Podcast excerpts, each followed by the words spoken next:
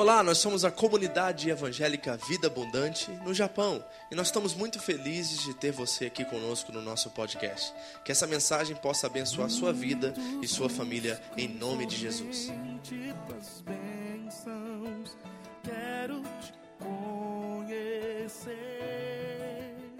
Carta de Paulo aos Filipenses, capítulo 2. Nós vamos ler somente hoje os versículos 12 e 13.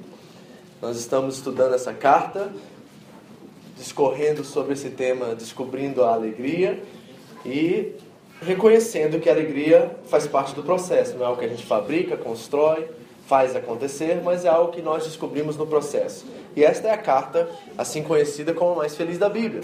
Paulo está preso em Éfeso, acorrentado a um soldado romano 24 horas por dia e falando sobre esse tema.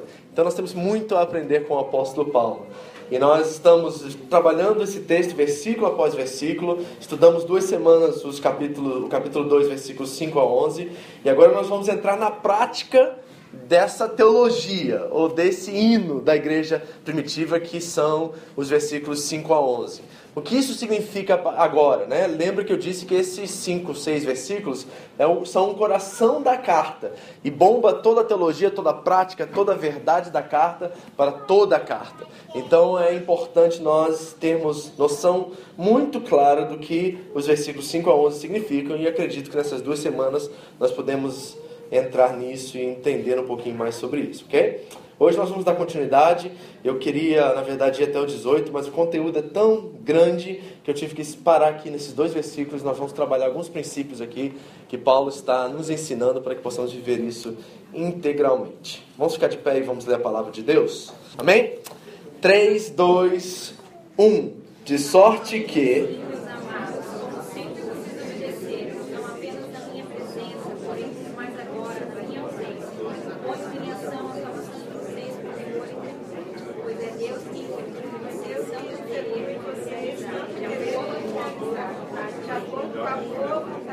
Pois Deus é o que opera em vós, tanto querer como o efetuar, segundo a sua boa vontade.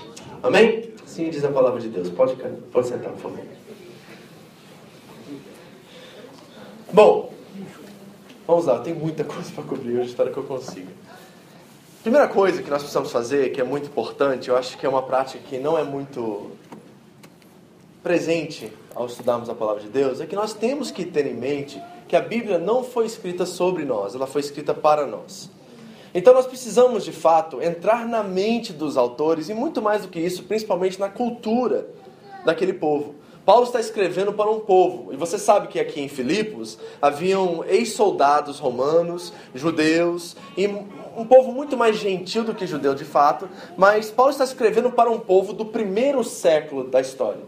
E esse povo vive numa cultura diferente, em tempos diferentes, de formas diferentes do que nós vivemos hoje. Então nós temos que ter muito cuidado em adaptarmos ou aplicarmos certos conceitos e princípios bíblicos, porque existem textos na Bíblia que foram escritos particularmente para um povo. Existem aplicações dessas leituras? Sim, mas nós precisamos realmente ser sérios em abordarmos o texto bíblico com reverência, para que não cometemos grandes erros de interpretação ao ponto de achar que aquilo que aconteceu com os israelitas no Antigo Testamento, ou que aconteceu na igreja de Roma, ou até na igreja de Corinto, que era uma igreja complicada, por assim dizer, é, se aplica literalmente e diretamente às nossas verdades hoje. Não. Nós precisamos, primeiramente, entrar na mente de um judeu do primeiro século, porque quem nos escreve essa carta é um judeu do primeiro século. E um judeu que tinha muita experiência, era muito culto e era uma referência de liderança naquela época. E conhecia o Antigo Testamento como qualquer outro. Então é nessa mente que nós estamos trabalhando esses textos. Olhando primeiro para o contexto, para a história, o pastor, de certa forma, eu tenho aprendido isso, tem que ser um historiador, tem que ser alguém que lê muito sobre cultura judaica, sobre cultura romana. É uma coisa que eu tenho me debruçado sobre, estudado, aprendido. Estou lendo muitos, por exemplo, autores judeus né, teólogos judeus. Estou lendo um, um, texto, um livro agora extraordinário sobre Israel e sobre Jerusalém, da, da, ótica judaica, o que isso significa, sobre o muro de Jerusalém que está lá, o muro das lamentações, assim conhecido, né, e o que isso significa, a raiz histórica disso para os judeus. Isso é muito importante, por quê? Porque abrange o texto bíblico. Quando eu entro no texto bíblico, tendo a mente do autor, a mente dos cidadãos do primeiro século, a mente dos judeus principalmente, porque não se esqueça que o nosso Senhor Jesus decidiu se manifestar como judeu. Jesus não é judeu, por assim dizer. A sua natureza humana nasceu, de um, nasceu dentro de um povo judeu. Um povo que de fato foi infiel. Mas Deus continuou fiel e cumpriu a sua promessa e enviou o Messias. Mas Deus enviou o Messias através desse povo. E é nessa lente que nós temos que ler todo o contexto bíblico. É nesse primeiro século. Então é muito importante, eu vou falar isso talvez várias vezes hoje, que nós, que nós abordemos o texto por essa lente. Nós estamos colocando óculos, primeiramente, de um povo do primeiro século. E como eles viviam, qual era a experiência de vida deles, quais eram os princípios que norteavam a vida deles. Isso é fundamental. E aí nós vamos fazer uma leitura bíblica séria saudável, verdadeira, autêntica, porque nós vamos primeiro ler a Bíblia sobre esse povo e depois nós vamos ler a Bíblia para nós. E aí faz toda a diferença.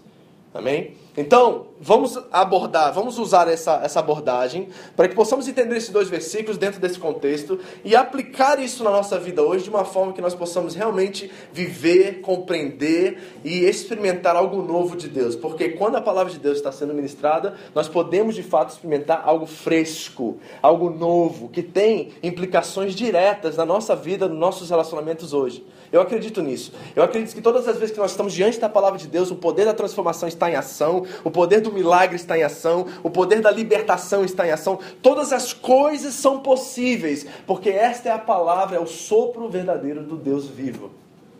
Então você precisa sentar aqui com essa expectativa no seu coração, que a certeza existe, porque fé é certeza, não é expectativa, de que ao ouvir a palavra de Deus hoje e ouvir ela de uma forma séria, de uma forma reverencial, eu posso realmente ter um, uma frase ou um, um princípio hoje que pode mudar completamente o rumo da minha vida. Isso já aconteceu várias vezes comigo. De ouvir a palavra ser ministrada e nunca tinha reparado aquele, aquele ponto, aquele princípio, e aplicar aquele princípio e mudar completamente a minha forma de pensar e viver nos meus relacionamentos hoje. Então é fundamental nós termos esse tipo de reverência. Isso é chamado de reverência para mim, é respeito com aquilo que nós estamos ouvindo, porque nós queremos ser o sopro de Deus. Amém? Então vamos ao texto aqui, olha só como Paulo começa. E você sabe que eu sempre ensino a vocês que todas as vezes que tem uma vírgula na Bíblia, você precisa pausar, pensar o que o autor está dizendo. E é interessante que Paulo começa dizendo assim no versículo 12: De sorte que. Alguém tem alguma tradução diferente? Eu vi outra dizendo assim: Assim, vírgula, né? Tá assim na sua Bíblia? Então nós temos que pausar entender por que, que o autor decidiu botar uma vírgula ali e fazer-nos parar para uma pausa. Qual é essa pausa? Primeiro, a pausa é que os versículos anteriores são fundamentais para o que vai ser expressado daqui diante. Então, de sorte que, quer dizer, agora o resultado daquilo que vocês aprenderam do capítulo 1 até aqui, o capítulo 2, versículo 11, vai gerar isso aqui. É isso que ele está dizendo. Então aqui estão as evidências daquilo que vocês têm aprendido. Mas principalmente devido ao contexto, Paulo está se expressando, está falando dos versículos 5 a 11, que nós estudamos semana passada e retrasada. Então, os versículos 5 e 11 são fundamentais para o estudo, para o entendimento daquilo que ele vai estar falando agora. Então, Entenda isso, tá? Tudo precisa ser norteado nosso, na nossa compreensão do Evangelho, na nossa compreensão desse ensino aqui nessa carta, a partir daqueles seis versículos que nós estudamos. Porque se Deus se fez homem e se manifestou de tal forma para nós, nós precisamos compreender o que isso significa e o que, que Ele quer fazer conosco a partir dessa máxima. Ok? Então, de sorte que quer dizer, porque Jesus se esvaziou, porque Jesus se humilhou, porque ele foi obediente, porque ele se tornou servo, porque ele se foi achado na forma de homem, então agora nós temos uma nova forma de viver, um novo jeito de ser. É isso que eu tenho falado para vocês constantemente, que o que Cristo nos dá não é uma nova experiência religiosa ou um, tipo de proselitismo a qual nós mudamos de, de religião. Não, é um novo jeito de ser humano, um novo jeito de ser, um novo jeito de pensar e um novo jeito de viver. É isso que Paulo diz aos Romanos, no capítulo 12, por exemplo, que é um texto muito conhecido, que nós precisamos renovar o nosso entendimento para conhecer a boa, perfeita e agradável vontade de Deus. E ele continua falando sobre consciência, e tem um tema que Paulo fala o tempo todo, é sobre a consciência cristã. Que a fé não é uma coisa estética, não é uma coisa engessada, não é uma coisa travada, é uma consciência que está, né? Eu queria usar a palavra evoluindo, mas fica estranho, mas progredindo em conhecimento de Deus e nesse conhecimento a revelação que transforma o nosso caráter e a nossa vida e nos dá frutos que revelam e glorificam o Pai. Essa é a história do cristianismo, é a história da realidade. Não é um mito. E também não é uma história religiosa, é a história da realidade. Ok? Então Paulo começa nos apontando para isso, que os versículos anteriores são fundamentais para o entendimento do que está por vir. Agora vamos continuar. De sorte que, meus amados, assim como sempre obedecestes, não só na minha presença, mas muito mais agora na minha ausência. Eu quero parar aqui, ok? Não sou estranho isso? Quando eu, li, quando eu li isso a primeira vez, soou bastante estranho para mim se dizer. Né? Sejam obedientes não só quando eu estou aí, né? não sejam falsos. Né? Só quando eu estou aí vocês ficam bonitinhos. É aquela história, né? quando o pastor chega na festa, todo mundo fica. Né? Sabe aquela, aquela coisa? Conhece isso? Já experimentou isso? Né? Todo mundo conversando, ah, brincando, falando de futebol, um monte de coisa, o pastor chega o assunto fica sério, né? Já viu isso? E Paulo está dizendo assim: não façam isso. Porque a nossa vida não é uma vida compartamentalizada ou departamentalizado, melhor dizendo, né? Nós não colocamos na gaveta aqui a vida do trabalho, nós não colocamos aqui na gaveta a vida familiar e aqui a vida religiosa. Não. O Evangelho nos mostra que a vida é uma coisa integral, que nós precisamos ser a mesma pessoa em todas as áreas da nossa vida. Então Paulo está dizendo assim: não sejam assim, não vivam dessa forma. Isso não é uma forma nova de viver. Mas tem duas coisas que o Paulo está dizendo aqui que para mim são fundamentais e muito pertinentes, muito importantes para o nosso tempo agora, como igreja, nesse mundo que nós vivemos. E essas duas coisas são o seguinte: Paulo está chamando os filipenses a pensarem por si mesmos. Olha para o seu irmão e fala assim: ó, você precisa aprender a pensar por si mesmo. Alguém aqui é sincero o suficiente para entender que precisa aprender isso? Amém, glória a Deus, né? É? Porque, infelizmente, muitos de nós somos Maria vai com as outras, não é? É ou não é? Então, Paulo está chamando aquela igreja a pensarem por si mesmos. O que o Evangelho quer dizer para você, o que a vida cristã significa para você, o que, que é tudo isso e como isso se aplica na minha vida hoje. Então, a primeira coisa é pensar por si mesmo. Segunda coisa, ser responsável na sua fé. Segunda coisa, ser responsável na sua fé. Essas duas coisas para mim são talvez as mais importantes nos nossos dias de hoje. Eu já vou trabalhar isso agora, esses dois temas, em cinco pontos aqui rapidamente, esses dois, esses dois princípios aqui. Só para você entender exatamente o que, que Paulo está tentando chamar a atenção dessa igreja e chamando também a nossa atenção ao mesmo tempo. Então, deixa eu usar alguns exemplos aqui só para a gente entrar na introdução disso, que é o seguinte. E eu não pretendo ser careta aqui, tá, gente? Porque não tem coisa mais chata e mais careta, quando você ouve alguém mais idoso, né, ou com uma idade mais avançada, vamos dizer assim, 50, 40 para cima, vamos lá, 50, 60. Aí ela chega e diz assim para você: quando eu era da sua idade, tem coisa mais careta e mais chata do que ouvir isso? Então eu não pretendo ser careta aqui no que eu vou falar agora. Mas eu preciso dar alguns exemplos para vocês agora de algumas coisas que antigamente eram tão difíceis e nós não considerávamos elas difíceis, mas hoje nós vemos como o fim do mundo. Deixa eu dar alguns exemplos bem práticos aí. Por exemplo, a gente, oh, essa geração, né? Lá vou eu sendo chato aí. e, careta, certo? Mas essa geração não reconhece o valor que é um Google. Por exemplo, quantos de vocês aqui tinham que ir para a biblioteca para fazer pesquisa de dever de casa? Gente, era o pavor, não era aquele negócio? Ter que procurar livro naquelas milhares de estantes de livros. E aí tinha que ir lá no cartão para achar o código, para depois ir lá e tirar o livro. E você tinha que ler o livro, porque não tinha um resumo da internet do livro. Não era assim? Não era difícil estudar? Era um trabalho assim incrível estudar. Hoje a juventude vai no Google, bota lá, pesquisando sobre isso, dá um resumo do livro, dá o que o outro achou e você, alguns ainda copiam o que o outro escreveu sobre isso e entrega como dever de casa. Plagerismo total, hoje em dia, né? Não era fácil antigamente. Quer ver outra coisa? Telefone, celular. Meu irmão, eu sou daquela época, quando eu estava nos Estados Unidos, que meus amigos lá do Brasil ligavam assim, ó, tem um StarTech aí? StarTech era o mais novo, que era aquele que virava e... Entendeu? Era um StarTech pretinho assim, bonitinho. Quem lembra disso aí? Ou quem já teve o um tijolão?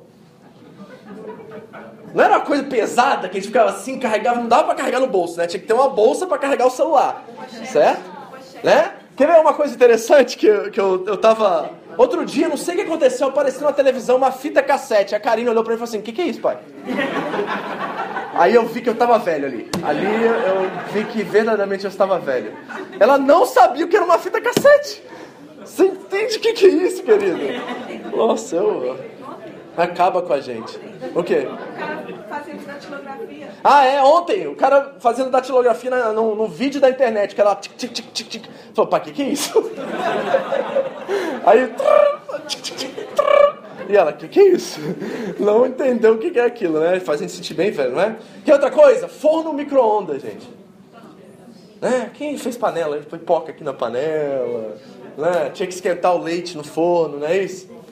Pois é, hoje é dois segundos e a pessoa fica lá nervosa porque o negócio não sai, não acontece. Não era muito mais difícil naquela época? Então por que sendo mais difícil naquela época a gente considerava mais? Né? Por que, que a gente releva hoje como se fosse uma coisa normal e não é? Eu acredito que essa mesma forma de pensar que, que o secularismo trouxe, o, o mundo lá fora, a vida trouxe, infelizmente, ela teve uma certa atração na igreja e nós paramos de pensar por nós mesmos e paramos de trabalhar a nossa fé. E por isso que Paulo está chamando essa igreja a pensar por si mesmo a ter uma convicção que é sua própria, a terem um evangelho como parte da sua vida, próprio seu, não é o evangelho do outro. E antes que eu entre na minha mensagem toda aqui, deixa eu falar os pontos aqui que eu quero dizer. Primeira coisa, a fé dos outros não pode ser a sua fé. Tem alguém me ouvindo aqui? Entendeu o que eu falei? A fé dos outros não pode ser a sua fé. A fé dos seus filhos, pais, não podem ser a sua fé. Vai chegar um momento na vida deles que eles vão, poder, eles vão ter que decidir o que eles querem. Por mais que você mastigou o evangelho para eles, por mais que você tentou penetrar e colocar na cabeça deles, inculcar neles o evangelho, vai chegar um momento da vida deles a qual eles vão estar diante de uma adversidade, diante de alguma coisa, e eles vão ter que pegar todos os conceitos, todos os princípios e tudo aquilo que eles aprenderam e colocar em prática, se quiserem ou não. E é um pavor para nós que somos pais com jovens adolescentes, né? Porque nós sabemos que essa fase está chegando e essa hora está chegando e nós estamos aqui aflitos pensando assim: será que eu ensinei tudo que eu deveria ensinar? Para que eles tomem decisões corretas e não sofrem as mesmas coisas que eu sofri na minha vida? Isso é uma dor que todo pai sofre, todo pai sente, não é verdade? Então nós precisamos pensar isso. Será que fé é algo que é próprio meu? Então, para isso, nós precisamos definir o que é fé. E eu tenho ensinado muito a vocês isso, o que é fé. E fé não é acreditar em Deus. Amém? Fé não é acreditar em Deus, porque lá no livro do apóstolo Tiago, ele vai dizer assim, ó, que até os demônios acreditam e tremem. O demônio acredita, mas não pratica e não vive e não tem a revelação do que é isso. Então fé não pode ser acreditar a Deus, acreditar em Deus, né? E a fé né, tomou uma definição na nossa cultura nos dias de hoje que a gente tem fé para tudo, né? Tem fé para ganhar na loteria, tem fé para comprar um carro novo, tem fé para fazer. E nós vamos deturpando o significado de fé para o nosso próprio benefício. Mas o que é fé para mim de acordo com a palavra de Deus? Bom, em Hebreus 11 diz muito claramente o texto, mas deixa eu falar de uma forma mais prática para você. Fé é conhecer a Deus e conhecendo a Deus traduzir tudo aquilo que Deus é. Fé é relacionamento, é confiar em alguém. Fé é conhecer a Deus e traduzir tudo aquilo que Deus é para nós. Então, o que é uma pessoa que diz ter fé? É uma pessoa que se dobrou diante da revelação de quem Deus é e decidiu abrir mão da sua vontade e da sua própria revelação. Então, quando eu digo que Deus é meu Deus, quando eu digo que Cristo é meu Senhor e meu Salvador, eu digo que eu tenho fé em Jesus Cristo, a fé ali é a confiança que Jesus Cristo sabe mais do que eu, e a revelação que ele tem para mim é superior à minha revelação acerca de mim mesmo. É isso que nós estamos dizendo. Então, fé chama para nós um pensar por si próprio. É uma responsabilidade própria. Não pode ser algo que eu adquiri da minha avó, por exemplo. Minha avó era uma mulher de fé. Os tantos crentes falam isso, né? Não, minha avó era uma mulher de fé. Minha, minha mãe era uma mulher de fé. Eu nasci num berço cristão. Ouço isso o tempo todo. E sabe de uma coisa? Lá no profundinho do meu coração, perdoa o meu pecado, eu penso assim, não quer dizer nada isso. Por mais valoroso que seja, por mais que eles dobraram os joelhos em oração por você e com certeza tiveram um impacto e uma influência tremenda na sua vida, vai chegar uma hora que você vai precisar tomar uma decisão por si próprio acerca da sua fé. Vai chegar isso. E é exatamente isso que o apóstolo Paulo está chamando a igreja de Filipos a saber. Por exemplo, se eu quero conhecer o Suzuki, querido, em primeiro lugar eu preciso me relacionar com ele. Eu preciso ir na casa dele. Eu preciso saber quem são os pais dele. Eu preciso saber a história dele, onde que ele nasceu. Eu preciso saber quais são ah, os hobbies dele, as afinidades dele, o que ele gosta. Eu preciso saber e ler o coração dele, para que quando ele estiver num momento difícil, eu saiba participar da vida dele. Eu preciso estar envolvido completamente com a vida dele para conhecer verdadeiramente quem ele é. Esse é o papel do marido e da esposa no relacionamento, conhecer um ao outro. E nos primeiros cinco anos é isso que acontece, por isso que tem tanta briga. Porque vocês estão se conhecendo né? Porque tudo é pombinho, bonitinho, né? Arrumadinho, cheirosinho, até entrar dentro de casa. E aí viver o dia a dia e as tensões do dia a dia. E aí nós começamos a descobrir na hora da adversidade quem verdadeiramente são nossos cônjuges. Então é fundamental nós termos essa experiência. Então, quando eu digo que para mim conhecer o Suzuki eu preciso me relacionar com ele, ao mesmo tempo eu estou dizendo assim, ó, mas a vida do Suzuki não serve na minha vida. Porque o Suzuki tem conceitos diferentes do que é vida, conceitos diferentes sobre finanças, aprendeu com seus pais de uma forma completamente diferente do que eu aprendi. Sim, nós temos um padrão, um denominador em comum que é a palavra de Deus, tem, mas tem coisas secundárias na palavra de Deus que podem ser diferentes umas das outras. E aquilo que ele vive, as experiências que ele tem, eu não posso adotar para mim mesmo. Eu não sei você, mas eu já tive várias experiências que eu vi alguém testemunhando de algo e eu fui aplicar aquilo e não funcionou para mim. Não funcionou para mim. E eu fiquei frustrado de saber por que, que Deus fala com ele e não falou comigo. Aí Deus fala com a gente assim, porque o que eu tenho para ele é para ele, o que eu tenho para você é para você. Não tente copiar a experiência de fé do seu irmão ou de alguém que você conhece, porque não serve a experiência do outro para você. É um exemplo? É. Devemos louvar a Deus por ela? Sim, mas não adote, porque não serve. Não é o mesmo tamanho que o seu.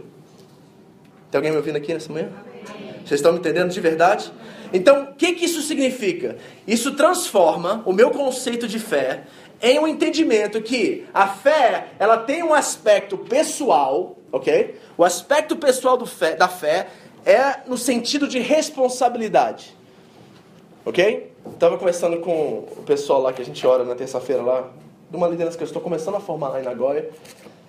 E eu conversando com eles, eu falei para eles assim: olha, essa é a ideia que está aí fora na igreja evangélica contemporânea, dizer assim que a salvação individual não é bíblico. Você já ouviu falar isso? Ah, não, mas assim, cada um por si, a salvação é individual. É muito egoísta esse tipo de entendimento do que é salvação bíblica, porque no contexto bíblico não é bem assim, não, necessariamente. Sim, nós somos salvos pela graça mediante a fé, e isso é uma questão de confissão nossa pessoal, mas a fé, ela tem um aspecto pessoal que chama para a responsabilidade, mas ela tem um aspecto coletivo que nos chama para uma praticidade. As duas coisas não podem ser separadas umas das outras. Então a salvação na superfície pode parecer individual, mas na praticidade ela é completamente coletiva. Eu não sou salvo sozinho, eu não consigo ser salvo sozinho. Por quê? Porque a partir do momento que eu sou salvo dentro dessa igreja, eu vou enfrentar o caos do mundo lá fora e vou enfrentar vários relacionamentos da minha vida. E esses relacionamentos é que vão moldar o tipo de fé que está crescendo dentro de mim. Então, meu irmão, o, o meu inimigo, a, a pessoa que pega no meu pé na fábrica, aquele que é o irmão que é chato na igreja, todos esses essas personagens são fundamentais para mim adquirir a completa salvação nesse sentido que eu estou dizendo. Então ela é pessoal no sentido de responsabilidade diante de Deus, mas ela é também coletiva no sentido de praticidade. Uma vai com a outra. Não existe cristianismo solitário. Vocês estão entendendo? E é exatamente isso que Paulo está dizendo. E você vai entender dentro do contexto. Daqui a pouco eu vou te mostrar o contexto de Filipos e o que aconteceu em Roma antes de Cristo vir ao mundo. Para você entender o que está acontecendo ali. Para você falar assim: ah, então é por isso que Paulo está chamando esse povo a uma tamanha responsabilidade. Agora, o que eu quero dizer mais um pouquinho com isso? É o seguinte: eu não estou dizendo assim, jogue fora o testemunho da sua avó, Não ouça os testemunhos dos seus irmãos porque eles não servem para você. Não é isso que eu estou dizendo. Eu estou dizendo que todas essas coisas acrescentam, traz conteúdo para nós, traz informação, revela para nós o caráter de Deus. Agora nós precisamos ter experiência com essas coisas particularmente.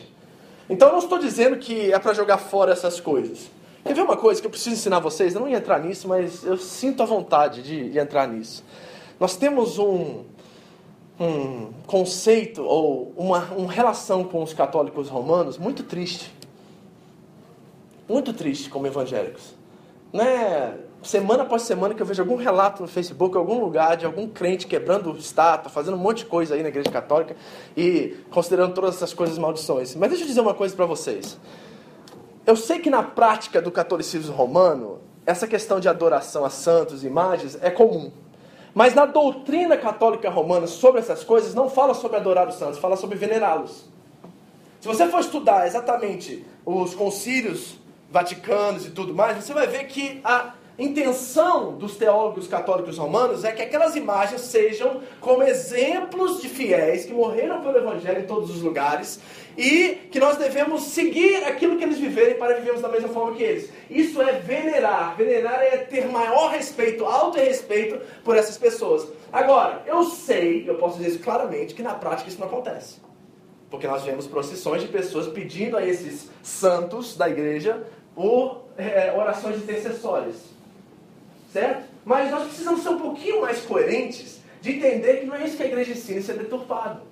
Então, quando nós estamos olhando para os santos na igreja e olhando para essas pessoas, nós não devíamos ter ódio, ou ter nojo, ou ter um, um, sentimento assim de, sei lá, de desprezo. Porque esses santos que são representados através de imagens, eles representam uma história da nossa fé também.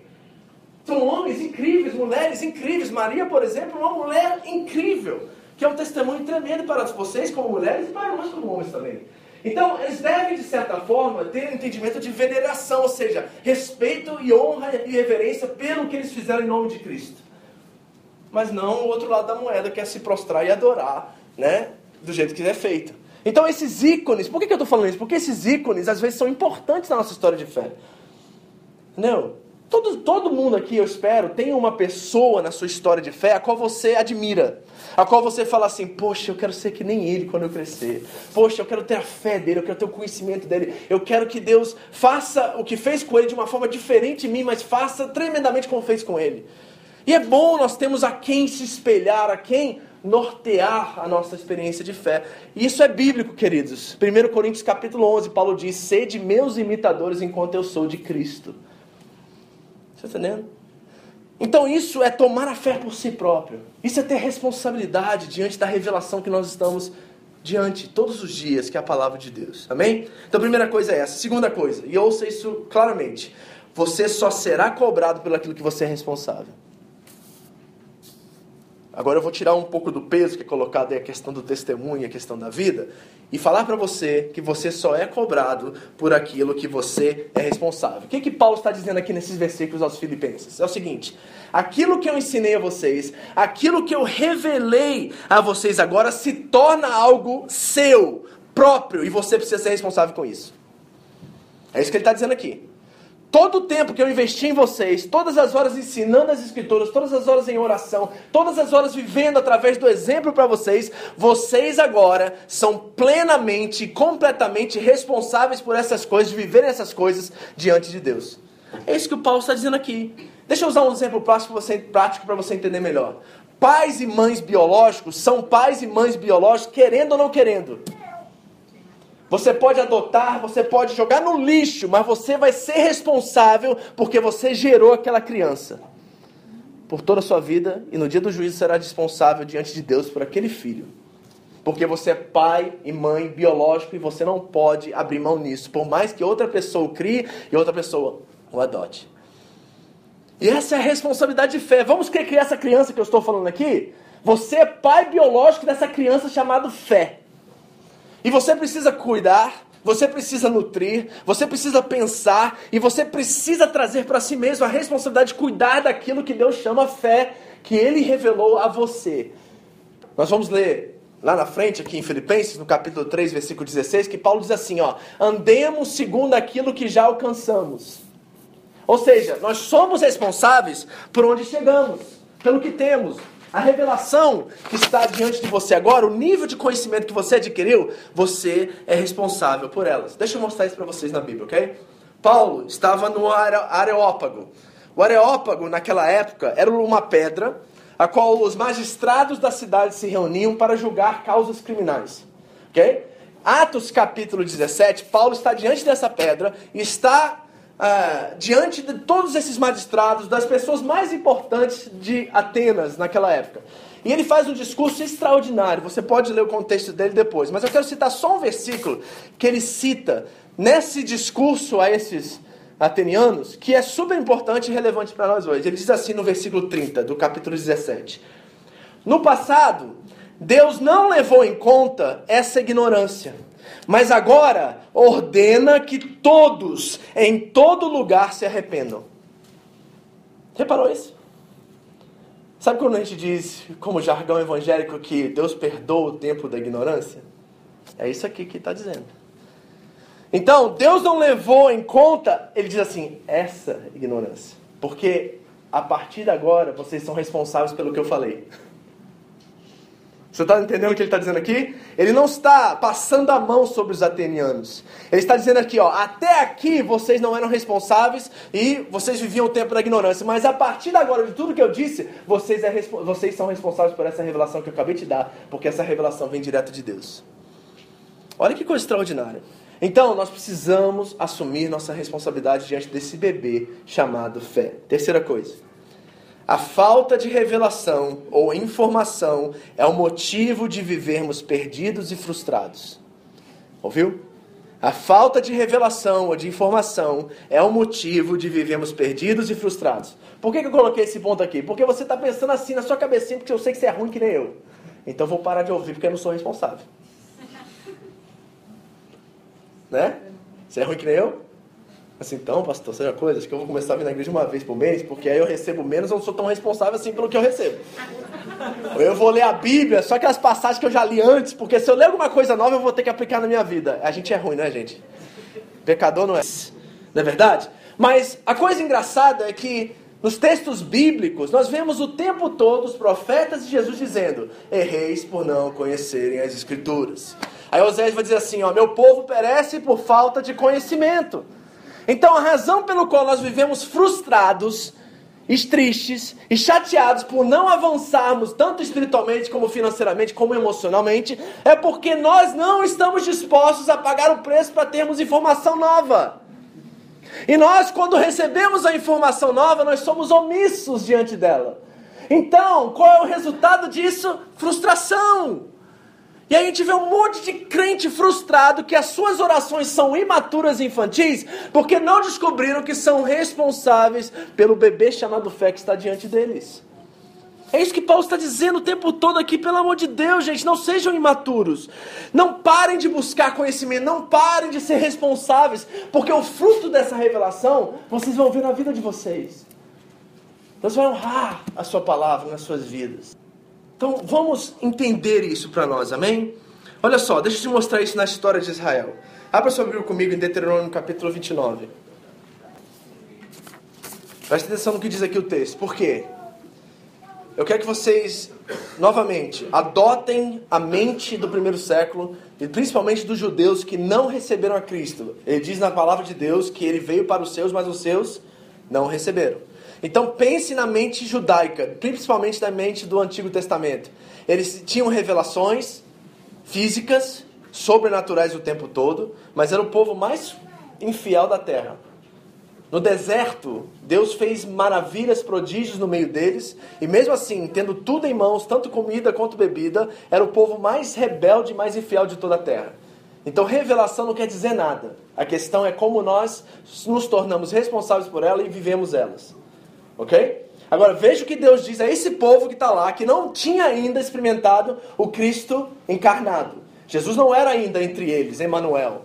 Era um povo que estava em busca dessa revelação, mas tinham sinais durante a sua caminhada, mas não tinha a presença física de Deus entre eles, como nós e os, os antigos tiveram. Ok? Agora olha o que Deus diz. As coisas encobertas pertencem ao Senhor, ao nosso Deus mas as reveladas, hello, pertencem a nós e aos nossos filhos para sempre. Aí, vírgula, aí vem um verbo imperativo que demanda ação, que demanda responsabilidade. Diz assim: para que sigamos todas as palavras dessa lei. Você ouviu isso? Então você é responsável por aquilo que você tem. O que você tem, se não está sendo aplicado hoje, e você não está comprometido com a verdade ao ponto de vivê-la na essência, provavelmente você não está tendo os resultados, principalmente na área espiritual e na sua fé, que você gostaria de ter. Por quê? Porque falta informação. Esse é o motivo de nós vivemos perdidos e frustrados. Outra coisa, Deus se tornou homem para que ele se tornasse mais íntimo a nós. Porque se só eles tivessem a revelação do Antigo Testamento, seria uma relação fria. Por exemplo, era Moisés que tinha relacionamento com Deus, era Abraão que tinha relacionamento com Deus. Ele passava aqueles ensinos para os demais. Eles não poderiam nem chegar perto do monte quando Deus se manifestava. Os sacerdotes entravam uma vez por ano no Santo dos Santos, onde a presença de Deus estava. O povo carecia, ele tinha carência por relacionamento com Deus e por isso se rebelavam o tempo todo. Mas essa verdade não é a nossa. A Bíblia diz que o Espírito de Deus, de Cristo, habita em nós. Então Deus está presente conosco. Nós não precisamos de uma cerimônia, um ritual para nos apresentar diante de Deus. Nós não precisamos de um líder ou de uma pessoa para nos mostrar quem Deus é. Deus se revelou e tem 66 livros escritos acerca da sua verdade. Então nós temos que trazer isso para nós. Nós temos que nos apropriar dessa verdade o quão mais rápido possível. Por quê? Porque Deus não precisava se revelar a nós. Deus não precisava nem nos criar, nós aprendemos isso. Ele quis. Na eternidade, na Trindade, eles estavam completamente satisfeitos e plenos em si mesmos. Então, só o fato de nós termos sido criados já é fato de que Deus requer que nós tenhamos responsabilidade diante dessa revelação. E mais do que isso, que Ele deseja se relacionar conosco. Ele quis, queridos. Você é um privilegiado. Olha esse bonitão do seu lado aí, é um privilegiado. Meu irmão, olha para o seu irmão e fala assim para ele: será que no deserto você suportaria? Você ia ser do bando de Moisés ou do bando de Coré? Do bando de Miriam ou do bando de Moisés? E Caleb e Josué? Você seria dos dez espias ou dos dois? Eu tenho dúvidas. Tenho muitas dúvidas, porque eu não tenho o Espírito dentro de mim no deserto. O que eu tenho são sinais. E será que esses sinais são suficientes? Bom, na minha experiência de fé, sinal não é suficiente para mim. A experiência fala tudo e mostra tudo, e revela tudo. E aí eu filtro ela pela palavra de Deus e isso transforma meu ser. As duas coisas são fundamentais na minha experiência de fé. Outra coisa, dentro desse primeiro versículo, responsabilidade é coisa de gente madura, não é coisa de menino e menina. Alguém tem filho irresponsável aqui? Não é difícil? Filho irresponsável tem? Não é difícil?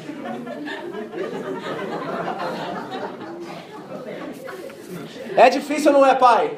Ter um filho irresponsável. Pede celular, caro pra caramba. Aí você vai lá e tem que comprar outro, porque ele espera que você compre outro, né?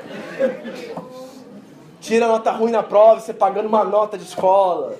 Não tem, tem, assim, é uma tristeza profunda que a gente passa o tempo todo. Agora imagina pastor com crente imaturo.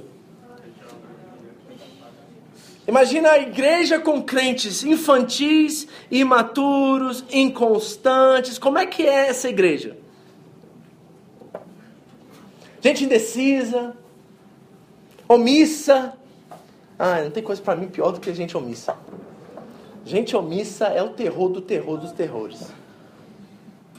E aí, se responsabilidade é para gente madura, Deus espera isso de nós. Eu quero dizer a vocês com todas as letras, querido, Deus espera maturidade e responsabilidade de nós que somos crescidos. A maioria de vocês estão aqui há oito anos nessa congregação. Vocês têm recebido tanto leite quanto comida sólida por tantos anos e ainda vivem círculos viciosos em sua vida. Infelizmente, a tristeza ministerial minha de poder dizer para vocês que tem pessoas que estão entre nós há tanto tempo e continuam vivendo as mesmas coisas Oito anos ouvindo a verdade, oito anos intenso discipulado, de participação ativa, não só minha, mas de todos, e continuam sofrendo as mesmas causas, continuam vivendo os mesmos círculos. Passa um ano, a pessoa está lá de novo naquela situação. É triste. Acho dói no meu coração da pastora ver vocês sofrendo pelas mesmas causas. Dói demais, querido.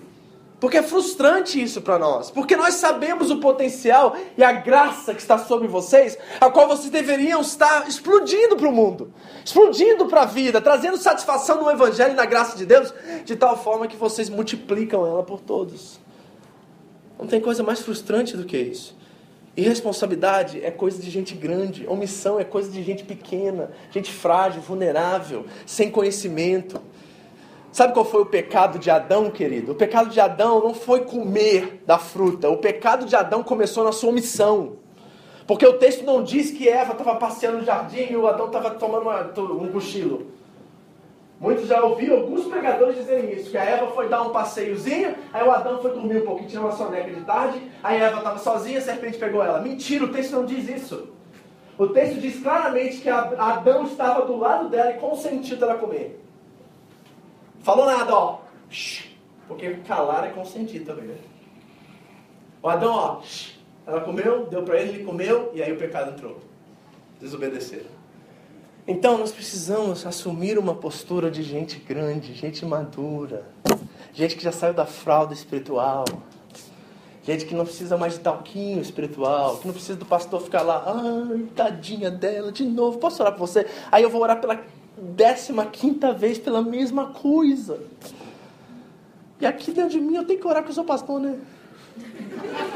Mas dá uma vontade de falar assim, não vou orar, não vou. Não aguento mais. Oh, Deus está tá assim, não aguenta mais ouvir essa oração. Porque o problema não é espiritual, é físico. Atitude, decisão, ação. Orar e agir. Oração. É fundamental nós termos essa maturidade. Deixa eu correr aqui, porque senão eu vou demorar demais. Vamos lá. Volta para o versículo 12. De sorte que vou, meus amados, assim como sempre obedeceste, não só na minha presença, mas muito mais agora na minha ausência. Agora ele diz assim: assim também efetuai a vossa salvação com temor e tremor. Pastor, explica para a gente o que isso significa. Deixa eu ser bem prático nisso aqui, porque nós estamos entrando na parte prática da carta. Sabe o que aconteceria com a igreja de Filipenses se Paulo ficasse lá o tempo todo do seu ministério? Vamos dizer que Paulo decidiu investir 20 anos do seu ministério na igreja de Filipenses, com os Filipos ali. Sabe o que aconteceria? Provavelmente aquela igreja ia ser uma igreja doutrinalmente fiel. Ia ser uma igreja assim séria, que vivia os princípios, era uma igreja generosa, abençoava todo mundo. Mas sabe o que eu penso? Isso sou eu, tá? Leve se você quiser, tá? Isso é de graça para você. Eu acho que provavelmente se Paulo, permanece, Paulo permanecesse naquela igreja, ela seria uma igreja imatura. Por quê? Porque ela viveria na dependência do apóstolo, do Paulo. Paulo seria o ícone da igreja, aquele pelo qual todo mundo ficava de olho para ver o que ele fazia, ia lá e repetia exatamente o que ele fazia. Mas não é assim que Deus quer que nós cresçamos na fé. Deus quer que cada um de nós, diante da responsabilidade e da forma de pensar a própria, nós enfrentamos a vida sem a dependência dos outros. Sem ficar coladinho no pastor como se ele fosse um, um, um escudo. Porque o escudo da fé não é o pastor, queridos. É a palavra de Deus. E a palavra de Deus vivida dentro das nossas realidades, dentro das nossas possibilidades. Então, o que Paulo está dizendo aqui é essa maturidade precisa acontecer no momento em que nós estamos diante das maiores adversidades da nossa vida e nós não temos para quem procurar ajuda. Eu chamei o fulano, está ocupado lá com a família dele, aconteceu uma coisa. Chamei o ciclano, está em outro país. Chamei, ninguém me acudiu nessa hora. Eu quero dizer para vocês que é exatamente essa hora que Deus quer provar a sua fé. Que Deus quer ver se você tem cacique mesmo. Deus quer saber se você tem pedigree, meu irmão. Por quê? Porque viver a fé dos outros viver com os outros como se fossem muletas na sua vida não leva você ao conhecimento de Deus e nem ao crescimento espiritual. Quem é muleta na sua vida hoje? Que qualquer pitizinho em casa você já pega o telefone em vez de buscar o joelho. que é aquele que você, assim, é, depende moralmente, depende em tudo. Você não consegue viver sem a voz daquela pessoa na sua vida. Quero dizer para você que você é um crente infantil. Você é um crente infantil. Pastor Ziel Machado diz assim, ó. Pastores autoritários geram igrejas imaturas. Eu peguei isso para mim há muito tempo atrás. E vocês sabem que convivem comigo há muito tempo, que eu não sou esse pastorzinho ficar toda. E aí, tá tudo bem? Você orou hoje? Você fez isso hoje? Você jejuou essa semana? Você leu a Bíblia? Eu não sou ficar passando talquinho.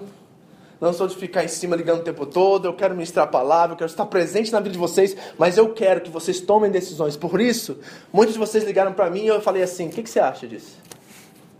Qual é a sua, o seu pensar acerca dessa situação? E sabe o que é a verdade? Todo pastor pode confessar isso para vocês? Que 99,99999% das pessoas que nos ligam já sabem o que tem que fazer. Já sabem o que tem que fazer. Duas coisas eles querem. O pastor diga sim, aí eles têm respaldo para agir. Ou o pastor diga não e eles têm respaldo para culpar.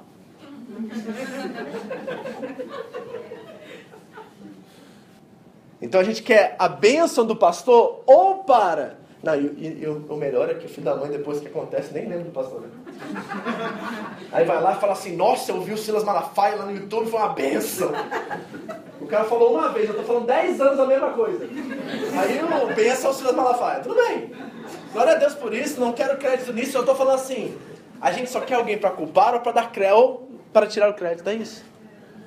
Mas 99,9% de nós sabemos exatamente o que temos que fazer. O que falta é coragem coragem para apropriar-se da sua fé e ser responsável diante dela. Meu irmão, não bota culpa na sua igreja porque sua vida espiritual está ruim, não. E mais, pais, não coloquem culpa nos seus pastores ou nos líderes de ministério infantil porque seu filho não lê a Bíblia. Porque ele lê a Bíblia que ele vem em casa. Ele ora a oração que ele vem em casa. Ele tem relacionamento com Deus, que o Deus que se relaciona com ele em casa. Porque aqui duas horas é muito pouco enquanto a televisão está ministrando 10, 12 horas ou game na vida do seu filho. Líderes autoritários fazem discípulos imaturos. Deixa eu dizer algo com isso. Eu não estou dizendo que não é importante ter pessoas maduras na nossa vida, é super importante. Eu estou falando de tornar essas pessoas imuletas, ou seja, ter uma dependência nelas. Isso que é o mal da fé. Porque nossa fé se torna a fé do outro, e a fé do outro, eu já disse para vocês, não é suficiente para você. Você precisa ter uma experiência própria. Todos nós vamos ter que enfrentar isso um dia. De não ter ninguém do nosso lado e depender completamente de Deus, sabendo tudo aquilo que foi nos ensinado pelos nossos antepassados, para que possamos aplicar e ter frutos verdadeiros, responsáveis, de gente realmente responsável. E graças a Deus, queridos, a Bíblia não nos deixa sozinhos nesse, nesse aspecto. O hall dos que falharam nesse aspecto é enorme. Davi ficou sozinho, dançou. José, graças a Deus. Certo? Quem lembra de outros aí? Sansão ficou sozinho, dançou. Vamos lá, quem mais? Dá outros aí. Adão e Eva. Dançou. Caim, dançou. Abraão, dançou duas vezes e feio. Diante da fé e da revelação, mediante a responsabilidade. Falhou. Mas graças a Deus por outros, né? Como José, como os Jacós, que diante da luta, mesmo errando, vai lá e se arrepende e cai numa luta livre com Deus para poder realmente é, experimentar a bênção dele. Temos como Jesus no deserto, nosso maior exemplo. Jesus lutou contra o diabo a sós e venceu. E sabe como é que Jesus venceu? Com a palavra de Deus em sua boca. Ele tinha convicção de fé, ele sabia exatamente quem ele era, ele sabia que aquilo era a única arma para vencer o seu inimigo. Era a sua fé apropriada, era a fé que ele conhecia e passou adiante para vencer o diabo. É muito importante isso. Agora, deixa eu ler mais uma vez aqui, né? Que diz assim, ó. Assim também efetuai a vossa salvação. Essa palavra efetuai é importante. No grego original, é uma palavra muito estranha, que é katergazomai. Katergazomai. E a coisa interessante é que esse efetuar a nossa salvação não está falando de merecer. Ou seja, eu vou agora trabalhar, nossa, essa palavra do pastor foi motivadora, agora eu vou me esforçar. Não é isso que eu estou dizendo. E eu também estou dizendo isso. Porque o importante é a motivação que você vai fazer isso. Eu não estou falando de merecer a nossa salvação aqui, porque o contexto é muito claro dizer que nós não merecemos nada. Mas preste atenção no texto, porque tem algo que essa palavrinha no grego original trabalha e funciona e quer e significa que é importante para nós. Por exemplo, a palavra significa assim: agora que você já tem a fé, trabalhe, produza, frutifique-a.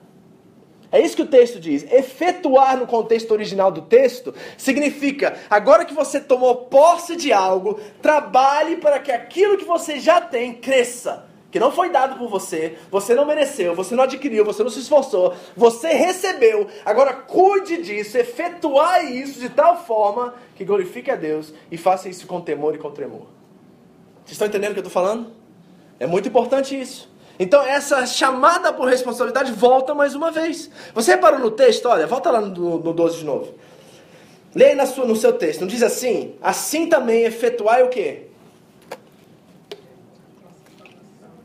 A salvação de quem? De quem que é a salvação? Se é nossa, já é minha. Não é verdade? Então eu não estou trabalhando algo para adquirir. Eu estou trabalhando diante que eu já recebi porque ela já é minha. E a partir do momento que eu tomo ela, agora eu vou trabalhar, vou potencializá-la, vou nutri-la para que ela possa crescer e dar frutos, para que toda essa frustração que vocês talvez viveram em 2016 não repita-se em 2017. Deus está me dando uma oportunidade de crescer. Deus está me dando uma oportunidade de abranger a minha fé, de apropriar-me da minha fé, de ser responsável diante dela. Faça crescer, faça frutificar, faça amadurecer tanto o seu comportamento quanto o seu pensamento. É fundamental isso. E sabe o que, Paulo está dizendo em outras palavras? Que o Evangelho, queridos, é tão simples. O Evangelho é tão simples, mas ao mesmo tempo é tão profundo que a gente vai investir a vida inteira para conhecer ele. Se você acha assim, eu vou conhecer, conhecer e vou chegar lá, você nunca vai chegar lá, porque o Evangelho, ao mesmo tempo, isso é um paradoxo da fé. O Evangelho é a coisa mais simples que uma criança de 3, 4 anos pode entender e tão profundo que nós vamos investir nossa vida inteira para conhecer.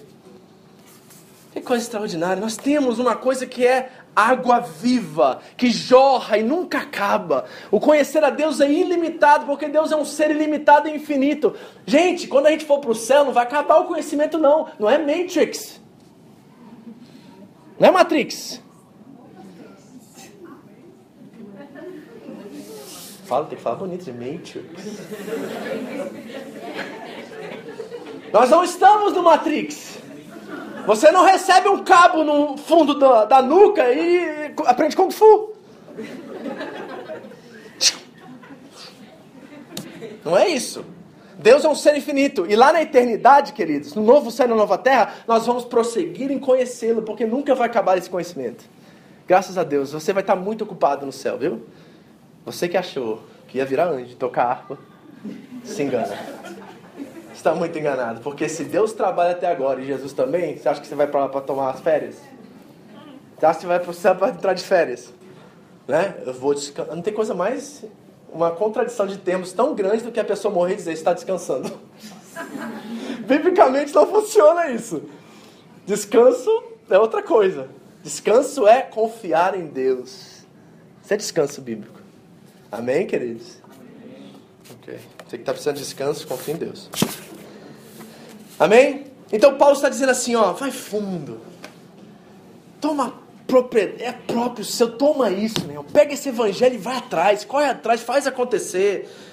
Ok? Isso é muito importante porque nós precisamos avançar e parar de, pararmos de ser imaturos, queridos. Posso ler mais um texto com vocês, rapidamente? Abra a sua, a sua Bíblia lá em 1 Coríntios, capítulo 14, rapidinho. Primeira carta de Paulo aos Coríntios, capítulo 14, versículo 20. Olha o que ele diz aqui, que é fundamental. Eu vou te contar o contexto agora que vai, espero, maravilhar você e fazer você abrir a sua cabeça sobre o que Paulo está dizendo aos filipenses. Acharam 1 Coríntios 14, 20? Diz assim a palavra de Deus. Presta atenção nesse texto que é muito importante. Irmãos, está falando para quem? Vírgula, né? Pausa. Para quem que ele está falando? Para mim. Para mim, diga. Mim. Ok. Presta atenção. Deixem de pensar como crianças. Com respeito ao mal, sejam crianças. Só, NVI. Mas, vírgula, quanto ao modo de pensar, sejam adultos. É para mim e para você não é. É verdade ou não é isso hoje? Tem tanto mimimi na igreja hoje, gente. Fala a verdade. Quanto mimimi, mimimi, mimimi, mimimi. Oh, Deus não me deu isso, oh, Deus não me deu aquilo. Seja adulto. Boneca, quem chora por boneca no Natal é criança. Quem chora pelo ferrorama que não recebeu a criança. Pelo autorama que não ganhou no Natal porque o pai era pobre, é criança. Hã? Quem tinha sonho de autorama aqui? Oh, nunca dava para comprar, né?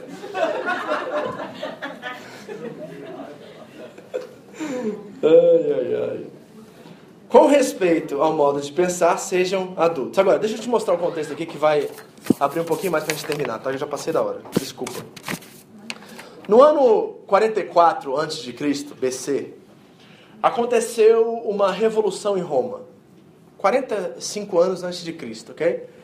Houve uma guerra civil absurda em Roma que dizimou a, a população e o imperador César Augusto foi morto, assassinado, eu creio, durante essa revolução, durante esse acontecimento em Roma. Logo após isso, guerras civis terríveis começaram a brotar em várias colônias, em vários lugares. E o irmão do imperador, desculpa, o filho do imperador, Júlio César, né, que é o nome dele, o filho do imperador, ele juntou os generais, juntou o exército e foi atrás para impedir e parar essas guerras civis. E ele conseguiu vencer cada uma delas. De cidade em cidade, ele ia contendo essas guerras e iam trazendo paz para o povo. E sabe o que ele fazia? Ele mandava mensagem, após vencer a conquista, ele mandava mensageiros às cidades dizendo assim: Roma é a salvadora do mundo, Roma é, a, é o príncipe da paz, Roma é aquele que traz salvação, e se você depender e confiar em Roma, tudo vai estar bem e tudo vai estar correto.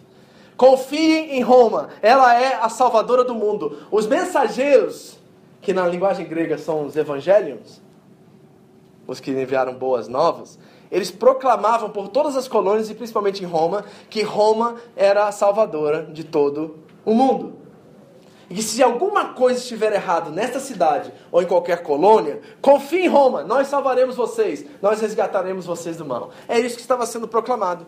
Aí o apóstolo Paulo tem uma igreja dentro de uma colônia que experimentou tudo isso e está dizendo assim para eles: a salvação a qual Roma proclama e grita nas ruas para vocês não é a sua salvação. Vocês têm uma salvação própria, a qual vocês precisam trabalhar, precisam conhecer, precisam ter convicção e trazer para vocês, porque o que Roma prega é falso, porque não tem eternidade nela. Mas o que Jesus aponta para você, a salvação que Jesus quer para você é sua e é eterna. Então trabalhe, seja responsável e pense e apropriem-se dessa salvação. Era uma contracultura total. Enquanto o império, o governo está declarando salvação, Jesus está declarando não é verdade, eu tenho a verdadeira salvação. Agora você olha para mim e fala assim, pastor, isso é primeiro século, o que isso tem a ver com a gente? Hoje está acontecendo do mesmo jeito. Você talvez ainda não reparou. Mas todos os dias as campanhas de televisão, as campanhas dos tantochas e das fábricas e das empreiteiras estão dizendo assim: vem trabalhar aqui porque aqui você vai se dar bem, vai ganhar muito e vai ser salvo. Vem aqui para o Japão, brasileiros, porque aqui é a salvação, aqui é o país da prosperidade, aqui é um país de primeiro mundo. O mundo está gritando para vocês, e eu posso falar de particulares aqui, de coisas que são, no nosso contexto, muito claras, que estão o tempo todo tentando convencer vocês que a força do seu braço, o dinheiro, é a salvação da sua vida. E você, a, assustado e ao mesmo tempo maravilhado com essa notícia que você pode ter uma melhor qualidade de vida, pode dar um futuro melhor para seus filhos, pode comprar aquela casa, você adota esta salvação para você e se esquece que tem uma salvação que não é deste mundo, que a que a costa não pode consumir, que a ferrugem não pode estragar, é uma salvação que nós precisamos tomar posse, a qual é eterna, é para sempre, é presente, é agora e está em Cristo Jesus. Você acha que você não tem nada a ver com aquele povo? Os gritos são de boas novas e continuam os mesmos. Nós é que não estamos reparando. Trabalha 14, 16 horas, porque você vai se dar bem. Aí você se mata de trabalhar, sua saúde vai para o buraco e você tem que viver a sua vida toda tentando se salvar de um mal que você decidiu aqui atrás. continuam pregando boas novas para vocês, vocês que não estão percebendo. E aí Paulo vai dizer assim: ei, não é isso. Esse tipo de salvação que vocês precisam não está aí. Roma não é essa. Jesus é o Salvador. Jesus é o Senhor. Ele ressuscitou. Ele te dá eternidade. Ele te dá eternidade que começa agora. Não é uma coisa que você vai. É uma coisa que você vive agora. Você pode experimentar agora. E esse povo, gente, lá do primeiro século, deu a sua vida por essa verdade. Muito fácil ser crente hoje.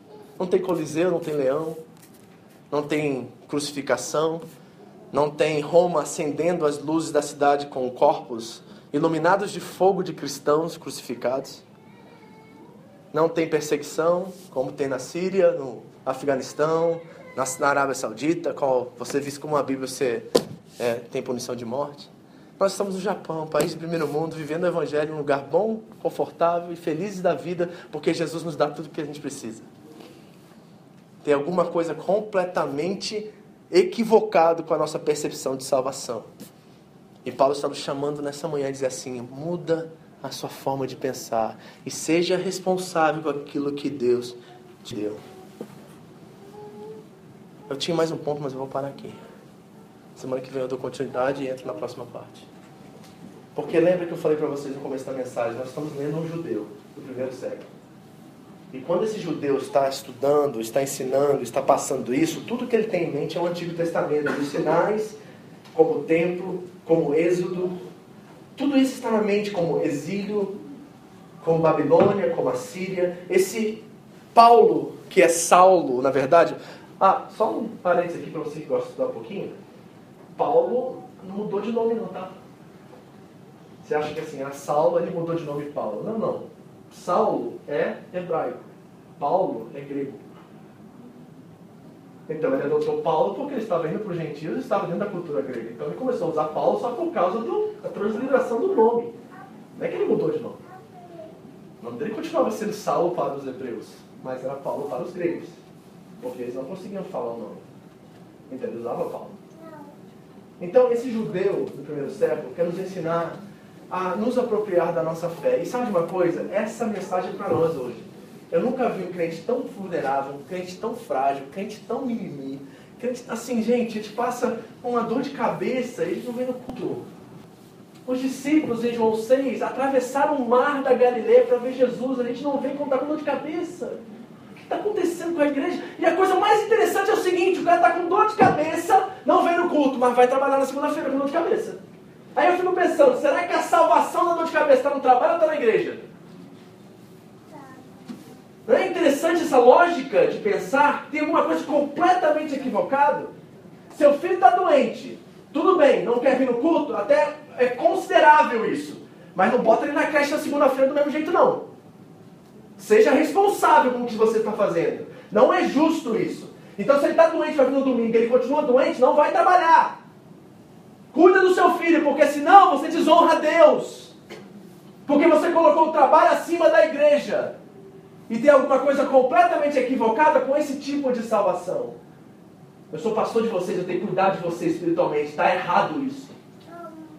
Falta no domingo, meu irmão. Mas se seu filho está do mesmo jeito e você sabe que ele precisa, não bota ele na creche e vai trabalhar. Porque você está desconsiderando, desprezando aquele, aquilo que a igreja, qual Cristo deu o sangue dela. E é uma bizarrice de tamanha proporção você não trazer o seu filho para a igreja, um lugar onde ela pode ser orada, colocada as mãos e curada, e leva para a creche, onde tem um monte de criança doente lá. Não faz sentido essas coisas para mim. Não consigo entender. O cara doente não vem na igreja, mas do mesmo jeito vai trabalhar. Onde está a salvação? Será que os mensageiros das boas novas estão gritando assim: se você não trabalhar, você vai tomar comer. Se você não trabalhar, você vai. E será que a gente não consegue ouvir a voz dizer assim: se você não vir na igreja, você não faz parte do corpo? Será que a gente não consegue ouvir essa voz também de disciplina, de exaltação, de cuidado de Deus conosco? Porque Ele quer que nós estejamos aqui? Isso não faz parte do ser humano, não, está de graça.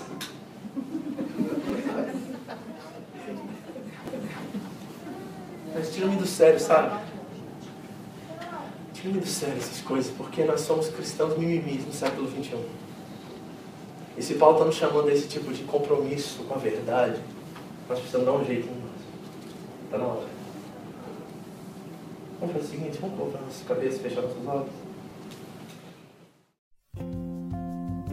Esta foi mais uma mensagem da comunidade evangélica Vida Abundante no Japão, a SEVA. Você pode adquirir mais informações sobre a igreja no site da igreja www.seva-japão.org. Siga-nos também no iTunes, através do canal Seva Japão Mensagens. Que Deus abençoe você e a sua família em nome de Jesus.